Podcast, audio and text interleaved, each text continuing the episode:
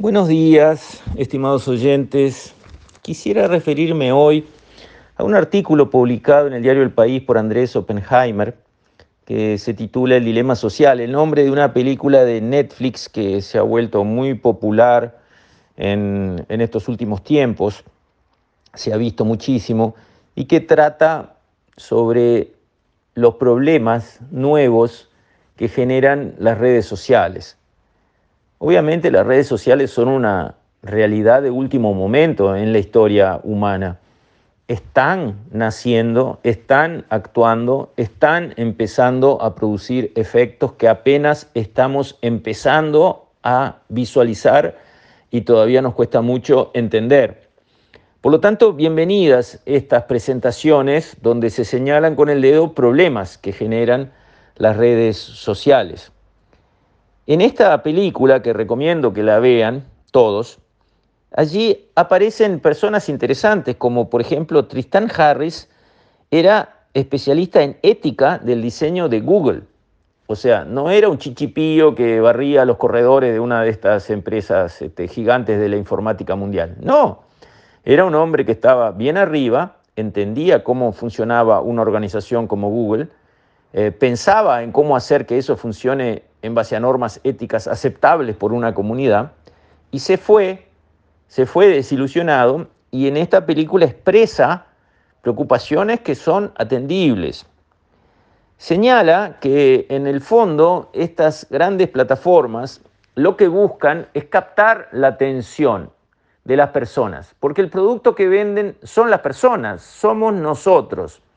Sus anunciantes les pagan por tiempo que las personas están prendidas a esa plataforma. Y para estirar y estirar ese tiempo hay que enviciar a las personas, porque uno le cuesta mucho desprenderse de un vicio. El ser humano tiene facilidad para caer en un vicio. Unos es el juego, otros es la droga, otros son las carreras, otros esto, el otro. La verdad es que las personas tienen facilidad, nuestro cerebro está programado para tener la debilidad de engancharse en los vicios. Y bueno, si uno se envicia de estar mirando una pantalla cada rato, eso genera más dinero para estas organizaciones. Y la forma de a uno engancharlo es tocarle las fibras sensibles, corriéndolo a uno para donde uno dispara.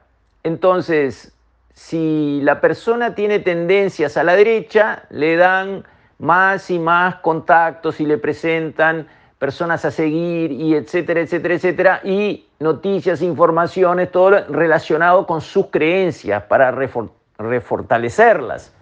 Y en cambio, si uno tiene inclinaciones a la izquierda, le concentran, le mandan todos los envíos orientados a temas que le resultan importantes, creíbles, interesantes para ese lado, con lo cual cada vez vamos polarizando más a la sociedad, cada vez vamos poniendo más blanco y negro a la sociedad, nacional y Peñarol, cada vez menos matices, cada vez menos información en el centro, se multiplican las fake news, las informaciones inventadas o erradas. Hay un estudio que cita allí Harris que muestra que las informaciones inventadas se reproducen seis veces más que las informaciones exactas, todo eso va llevando a que nos encontremos con una realidad nueva.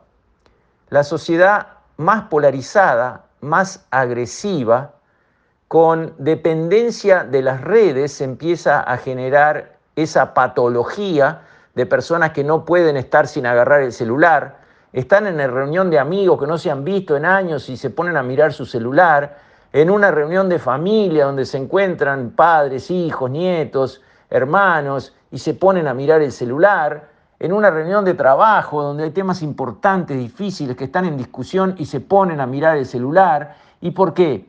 Porque están enviciados, cayeron en un vicio. Entonces las redes están generando, se están empezando a entender, a ver problemas nuevos. La adicción, como que fuera la adicción al alcohol, sí, la adicción, que empieza a generar problemas a la persona, problemas de que no duerme bien, de que no se relaciona bien con sus semejantes, empieza a tener problemas donde rinde menos en lo que tiene que rendir, porque está todo el día con un celular en la mano y no puede dejar de mirar qué es el último dato que aparece, la última pantalla, el último, este, la última publicación. Aparece también una polarización creciente. Al final las redes se transforman en un campo de batalla donde cada cual ya tomó partido, todo lo que es a favor es cierto, todo lo que es en contra de sus creencias es falso y es todo a golpes de insultos y de denigrar al otro de una manera que no es eh, humana, que no es, eh, digamos, misericordiosa. Se hacen linchamientos públicos de personas que no tienen derecho a un juicio, que no tienen derecho a una prueba, que no tienen derecho a nada. Son defenestradas personas, reputaciones de un día para el otro, porque sí, porque así se largó, muchas veces con manipulaciones detrás, las campañas electorales se vuelven un campo de batalla muy, muy, muy fructífero para operaciones encubiertas, donde hay organizaciones que crean eh, cuentas en todas las redes y lanzan campañas atroces contra el candidato que hay que derribar en base a mentiras, a cuentos, a cosas inventadas, pero que eso hace un daño bárbaro porque se multiplica exponencialmente, pero finalmente nadie sabe quién lanzó la primera piedra pero después fue un aluvión de piedras contra esa persona cuando la primera piedra era falsa, pero después ¿quién, quién corrige el daño realizado? Estas cosas están sucediendo. No hay que volverse alarmista y decir qué barbaridad, vamos al colapso. No, lo que hay que hacer es educar. Yo no veo que en nuestras escuelas y en nuestros liceos se estén educando a los muchachos a manejar estos temas, a tener una visión crítica de lo que puede pasar, a no ser ingenuo, no dejarse embarcar, a ponerse a sí mismo límites, como diciendo, yo voy a limitarme voluntariamente en el uso de estas pantallas.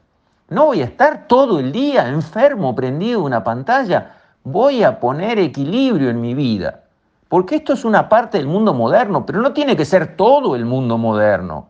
También la familia es importantísima y lo será para siempre. ¿Y cómo la vamos a dejar de atender por estar mirando una pantalla? Y los amigos, y el trabajo, y los demás. Los demás físicos, los demás que están al lado nuestro, no los demás en una pantalla. Creo que estamos llegando al punto en que vemos los cambios, entendemos las consecuencias, algunas buenas, otras nefastas, y es tiempo de que empecemos a enseñar a las siguientes generaciones para que las consecuencias nefastas se atenúen y cada cual tenga las herramientas necesarias para poderse defender. Con esto, estimados oyentes, me despido. Hasta mañana, si Dios quiere.